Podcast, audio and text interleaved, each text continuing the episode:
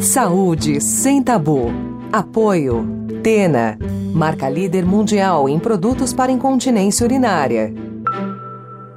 Olá, eu sou Mariana Varela, editora-chefe do portal Drauzio Varela, e está começando agora mais um episódio do podcast Saúde Sem Tabu, que conta com o apoio de Tena, marca líder mundial em produtos para incontinência urinária. Este é o 23º episódio do nosso programa e aqui é um espaço para discutir temas de saúde que são cercados de preconceitos e por isso costumam ser pouco ou mal abordados pela mídia e até pelos próprios médicos. Seja bem-vindo. Após os 50 anos, muitas pessoas começam a sentir vontade de urinar durante a noite. Por que, que isso acontece? A micção frequente, ou seja, quando a pessoa se levanta mais de três vezes à noite para urinar, pode ter como causa alterações hormonais, uso de algum medicamento que cause esse efeito, diabetes ou problemas renais. Nos homens, o problema pode estar relacionado ao aumento da próstata e por isso é muito importante consultar um urologista. Já nos casos de pessoas mais idosas, a perda involuntária de urina durante o sono também pode ocorrer, é a chamada enurese noturna. Para falar sobre tudo isso, para explicar melhor cada condição, a gente convidou a urologista Isa Mariana. Seja bem-vinda, doutora Isa. Obrigada, Mari. Olá, pessoal. Obrigada pelo convite. É um prazer estar aqui esclarecendo dúvidas e, mais do que isso, né, fazendo um papel de educador, que eu acho que é o papel fundamental do médico. Ótimo. Para a gente começar, então, doutora, eu queria que você explicasse a diferença entre enurese noturna e noctúria, porque as pessoas confundem um pouco. Exato, Maria. É uma mistura de conceitos, né? Acho que na cabeça do, do paciente, principalmente por conta da semelhança, né? A enurese nada mais é do que a perda involuntária de urina no período noturno. É o famoso xixi na cama. É muito comum no, em crianças que já têm o controle miccional e que, por uma eventualidade, começam a ter esse episódio de enurese, essa perda urinária noturna, seja por fatores psicológicos, por fatores de saúde, de alguma patologia, disfunção miccional, alguma causa neural. E isso também acontece nas pessoas adultas e tem como cunho, seja uma incontinência urinária escondida, alguma patologia, infecção, ou até mesmo como você abordou a hiperplasia prostática. E a noctúria, o que é a noctúria? O próprio nome já diz, é o aumento da periodicidade, ou da frequência urinária no período noturno. Vemos e convenhamos que não é nada normal a pessoa acordar cinco, seis vezes à noite para ir no banheiro. Sim, é comum você acordar uma, duas vezes, ou até mesmo, como você falou, três vezes, visto que você aumentou a ingesta hídrica no período noturno, tomou alguma bebida alcoólica, está fazendo uso de alguma medicação diurética para controle pressórico, controle de alguma cardiopatia, e isso vai acarretar, sim, um aumento na frequência miccional no período noturno, a depender do horário da medicação. Mas não é normal uma pessoa levantar mais de três vezes à noite para urinar. Isso vai acarretar problemas psicológicos, até mesmo problemas de sono, né? Quem vai conseguir dormir levantando seis vezes à noite? Então, não é normal. Pode ser comum. Muitas pessoas podem conhecer diversas pessoas que têm essa condição e que comentam: ah, mas é porque eu tô ficando idoso, é porque eu tô tomando a medicação, é porque não sei o quê. Ficam arrumando desculpa para um problema que está ali vigente estampado, mas ninguém quer falar sobre. Agora, o que, pode causar, o que, pode levar a nutúria nos adultos? Os problemas mais comuns?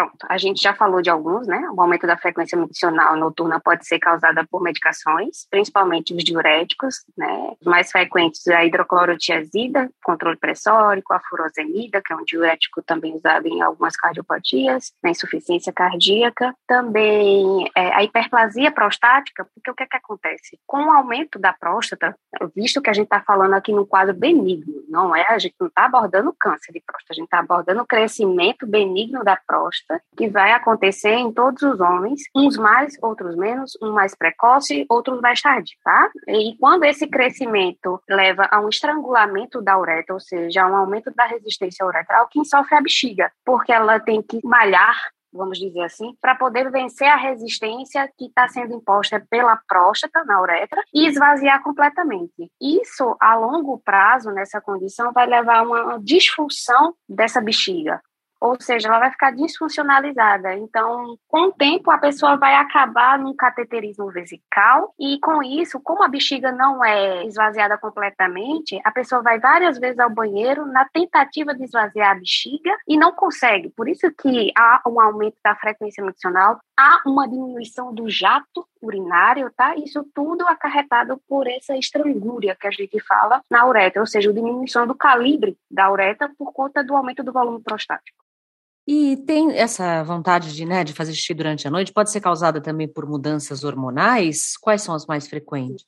Como você mesmo falou, um deles é a diabetes, né? A diabetes leva a polaciúria, de uma forma geral, que é o aumento da frequência miccional, seja ela noturna, a noctura, ou seja ela diurna. A glicemia elevada leva a esse aumento da taxa de filtração glomerular, que é a taxa normal do rim, e algumas doenças mesmo renais podem acarretar isso, esse aumento do volume urinário e esse aumento das idas ao banheiro. Mas a patologia é completamente diferente da hiperplasia. Hiperplasia são pouco volume de urina e mais frequente na tentativa de esvaziar a urina. Nesses casos, a gente tem um aumento da produção urinária, por isso que um aumento necessário mais vezes vai esvaziar a bexiga. A pessoa não tem dificuldade em esvaziar a bexiga, ela tem um aumento da produção de urina. E também muita mulher diz que com a menopausa também passou a ter uma mudança no padrão urinário também. Isso acontece? Sim, entrando aqui em outra coisa, mas eu brinquei, as mulheres nascemos para ter infecção urinária, a gente foi premiada, Deus chega assim, pá, você é você. Por quê? Porque nossa uretra é uma uretra pequena, comparado com a do homem que é longa e ainda é revestida pelo pênis, a nossa é pequena, abaixo dela está a vagina, que é um ambiente contaminado, aberto, e embaixo da vagina a gente tem um ânus que é ainda mais contaminado ainda. Ou seja, para as bactérias andarem e ascenderem ao trato urinário na mulher é muito mais fácil certo? Então, isso pode estar acarretado, e com a diminuição, perdão, com a diminuição do estrogênio, que é o curso natural da menopausa, até mesmo o estrogênio vaginal, há um ressecamento ali do local, há um comprometimento daquela flora bacteriana benigna que a gente tem na vagina, e isso leva tanto a uma perda da tonicidade uretral, quanto a uma suscetibilidade a infecções urinárias, que podem ser a causa dessa noctúria, tanto a perda do estrogênio vaginal, quanto da episódios de infecções urinárias de repetição. E existem medicamentos também que podem interferir, né? Você falou um pouquinho dos medicamentos, às vezes usados para o controle da pressão arterial, mas quais são os medicamentos mais comumente utilizados que também podem causar notúria?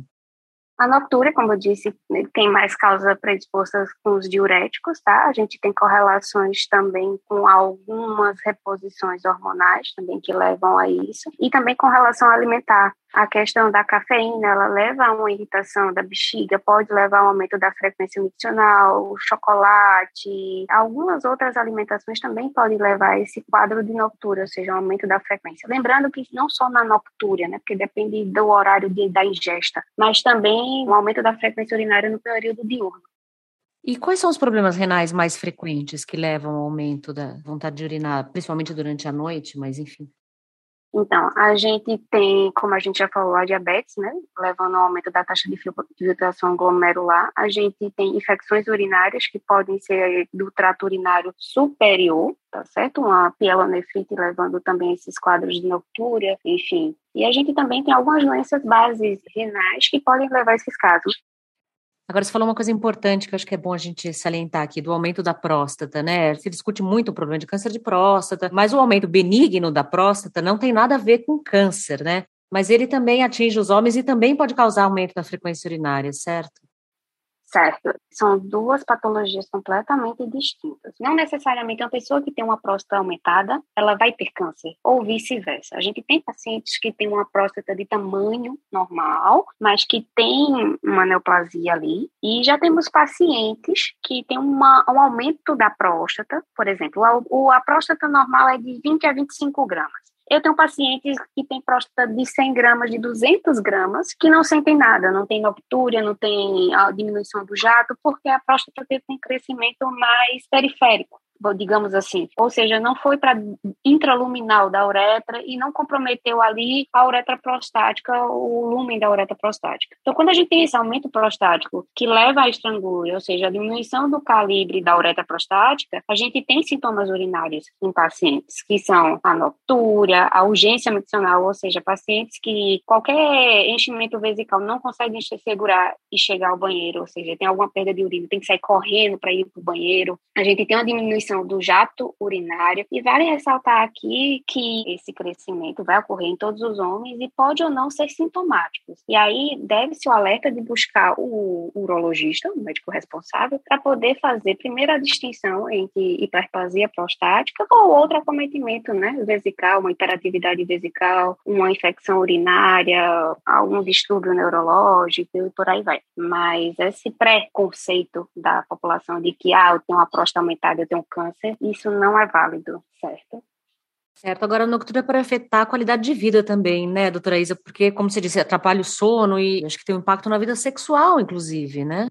Com certeza. Se acordar seis vezes durante a noite, não tem um, você não tem um sono reparador primeiro toda hora dá vontade de ir no banheiro, você precisa interromper seu sono e ir no banheiro. E o parceiro que está do lado também é acometido por isso, porque ele vê o seu parceiro acordando toda noite, sente. E como tem alguns pacientes que evoluem com falência vesical, que é o, o desfecho mais temido nesse contexto de hiperplasia que a gente está falando aqui, um dos sintomas é a noctúria, pode haver escapes urinários, o que pode ser inconveniente durante o ato sexual ou até mesmo no convívio do dia a dia. Imagina você tá com uma pessoa que tá ali com as roupas íntimas úmidas, e a gente sabe que xixi tem um cheiro característico, um cheiro forte. Então muitas pessoas tentam esconder, não procuram médico, ficam receosas. Muitas mulheres, principalmente, fugindo aí do contexto de, de hiperplasia, mas indo para o contexto de perda urinária e noctúria feminina, tem outras causas, mas muitas mulheres escondem, preferem usar aqueles protetores de diário e fica usando e leva a vida assim, sem procurar auxílio médico, achando que aquilo é normal.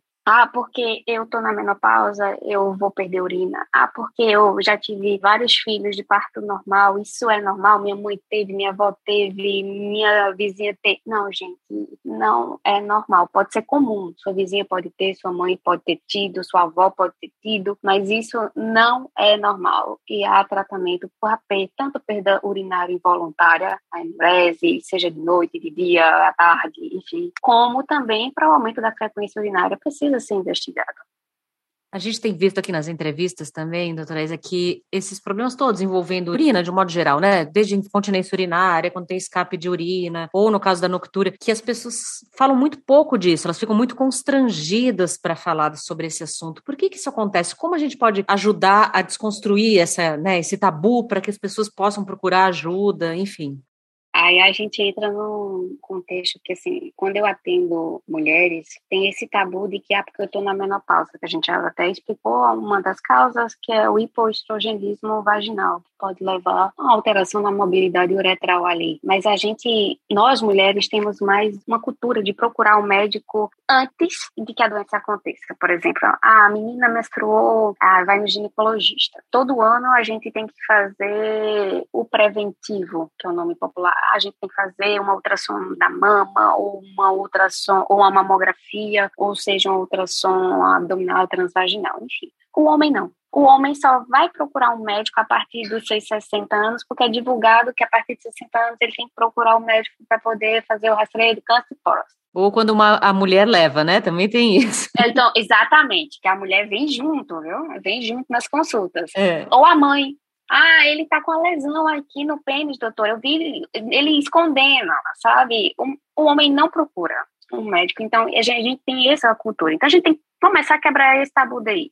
E um dos primeiros passos é o quê? É se conhecer. É saber o que tá normal e que fugiu daquela normalidade. Então, nada mais do que nós mesmo para conhecer. Ah, se eu ia no banheiro uma vez à noite e tem uns três ou quatro anos que eu tô indo cinco vezes, não é porque eu envelheci dois anos ou eu tive um, um bebê nesse meio tempo que isso é normal. Não, isso não é normal, certo? Então, qualquer perda de urina involuntária à noite, molho a calça, molho a calcinha, tem que ser investigado, independentemente se é homem, se é mulher, o que seja. Eu também tenho atendido muitos pacientes no caso de, ah, não, é porque eu tô fazendo crossfit aí eu tô, aumentei o peso, aí eu perdi urina. Gente, não tem correlação. Não é normal. Se você não está relaxando o esfíncter externo no intuito de urinar, não há por que você perder urina ou seja, seja um prolapso vaginal, um prolapso de algum órgão ali que está comprometendo a flacidez daquele períneo, seja por falta de algum hormônio, seja por conta de infecção, seja por conta de uma hiperplasia prostática, alguma hiperatividade vesical, seja qualquer doença, mas precisa ser investigada e tratada, porque isso principalmente acomete a qualidade de vida da pessoa. A pessoa fica depressiva, não quer sair, ela não quer ir mais para o crossfit dela, ela não quer mais, mais sair com as amigas, por quê? Porque naquele ambiente que ela vai, não tem um banheiro próximo, que der a vontade de ir ao banheiro, ela tem que ir. Ela não vai porque ela tem vergonha de estar se ausentando daquela mesa social três, quatro vezes seguida, porque ela necessita ir ao banheiro. Então a pessoa começa a ficar reclusa, começa a ter problemas psicológicos, e isso aí é um ciclo vicioso por vergonha e preconceito realmente de procurar um médico e procurar uma solução para aquela problemática. E muitas vezes desconhecimento. Por achar que aquilo é normal, a pessoa não procura um médico porque a mãe já perdeu urina, a avó já perdeu urina, a tia perdeu urina, todo mundo perdeu urina na idade dela, então é normal. Não, não é. E quais são os especialistas que podem ajudar quem tem o problema? Pelo menos a identificar, né, e encaminhar se for necessário. Teoricamente, como eu disse, né, qualquer médico estaria habilitado a identificar que aquilo não é normal e que aquele paciente precisa de uma investigação. Agora, os especialistas, para poder identificar o que de fato está acontecendo com aquela pessoa e tratá-la é o urologista, aí entra um outro tabu, porque a gente pensa que o urologista é só médico do homem, Sim. e não é bem assim. Eu brinco que a gente trata de bebê intraútero até idoso, seja homem, mulher, enfim. Tendo muitos pacientes que falam, ué, uma urologista mulher? É. Eu falo, sim, por que não? Não tem ginecologista homem? Por que, que a gente não pode representar esse lado aqui? Não, e outra coisa, não é, é só mulher. Eu brinco que a gente é a especialidade mais completa, porque a gente trata de tudo e de todos, certo? Então vamos começar quebrando esse tabu aí. Então procura um urologista, ou uma urologista, ou até mesmo um ginecologista, gente. Ah, tô com escape de urina, eu vou fazer meu preventivo. Aproveita, bate um papo com o teu ginecologista para saber se aquilo é normal, como tá achando sabe? Para ela investigar, sei lá, uma infecção urinária, para ela te orientar a procurar um urologista. Então, e o homem, principalmente, apareceu qualquer coisa, o homem vai no, no médico, sabe? Porque, assim, a cultura hoje de que o homem só deve procurar um médico com 60 anos, que um, um homem não adoece, não chora, não, não sei o quê, é um ser muito duro, isso aí já caiu por terra. E quais são os tratamentos ou as soluções para quem tem esse problema, né? Para quem está fazendo muito xixi durante a noite, enfim, ainda não identificou muito bem o que é, o que ela pode fazer? Como você falou, a gente tem que primeiro identificar a causa base. Eu fico brincando que tratar as cegas é dar um tiro no pé. É resolver temporariamente aquilo, mas que, com a certeza de que aquilo vai voltar. E talvez muito pior. Então, se for caso medicamentoso, a gente identificar, alterar o horário daquele medicamento, pode já solucionar essa problemática. Ou conversar com o médico especialista, ah, o paciente é cardiopata, está tomando a medicação, conversar com ele que se pode substituir por uma outra droga que não tenha o efeito diurético, que não leve essa noctúria, certo? É, se for algo comportamental, nós temos pacientes que invertem, trabalham o dia inteiro, esquece de beber água, e quando chega à noite, ah, não, nossa, está faltando dois litros para terminar o dia. Aí toma os dois litros de vez. Passar a noite fazendo xixi. Então, isso pode ser muito comportamental também. Claro. Então, a gente tem que investigar isso, a gente tem que conversar mesmo com o paciente, tem que saber a rotina dele. Se for alguma questão hormonal, fazer, ponderar ou não a reposição daquele hormônio. E lógico, dentro desse contexto, excluir outras doenças, como a diabetes, como a gente já conversou aqui. Então, é, é válido e necessário também solicitar alguns outros exames para a gente ver um contexto geral E o principal, se está com hiperplasia prostática, a gente tem tratamento para hiperplasia prostática. Antigamente era só cirúrgico, hoje nós temos tratamentos medicamentosos que a gente tenta antes da, da abordagem cirúrgica. Nós temos cirurgias minimamente invasivas hoje em dia que podem ser realizadas com um custo benefício aí ponderado para cada paciente, individualizado o tratamento. Se for uma mulher, se for no contexto de incontinência urinária, nós temos fisioterapia pélvica. E se for um prolapso, nós temos cirurgia de suspensão de bexiga famosa, suspensão de bexiga, que na verdade é o sling. Nós temos correção de prolapsos, enfim. Tem que identificar a causa para identificar o, o, a correção. Em tratamento, enfim. Exatamente. O certo é, não é normal e tem que haver um tratamento. Tem que haver uma causa e um tratamento. E tem algum produto que ajude enquanto a pessoa está se tratando, ou então antes de buscar ajuda, enfim, para que ela possa evitar situações constrangedoras? Sim, assim, por exemplo, é, num contexto de uma hiperatividade vesical, a gente tem alguns medicamentos, que são os antimuscarínicos, que eu brinco com os pacientes que ele dá uma acalmada na bexiga, ou seja, ela para de ter uma contração, entre aspas, involuntária, enquanto que a fisioterapia está ali atuando, aumentando o tônus daquele períneo, é, corrigindo algumas posturas, alguma disfunção nutricional que a paciente vem a ter, que está causando a problemática. A gente tem, e no contexto da hiperplasia prostática, a gente tem alfa-bloqueadores que são, na verdade, medicações que vai relaxar o colo vesical, aquela uretra prostática, aumentando o calibre daquela uretra e facilitando o esvaziamento vesical, evitando assim que o paciente tenha que ir cinco, seis vezes para poder esvaziar aquela bexiga.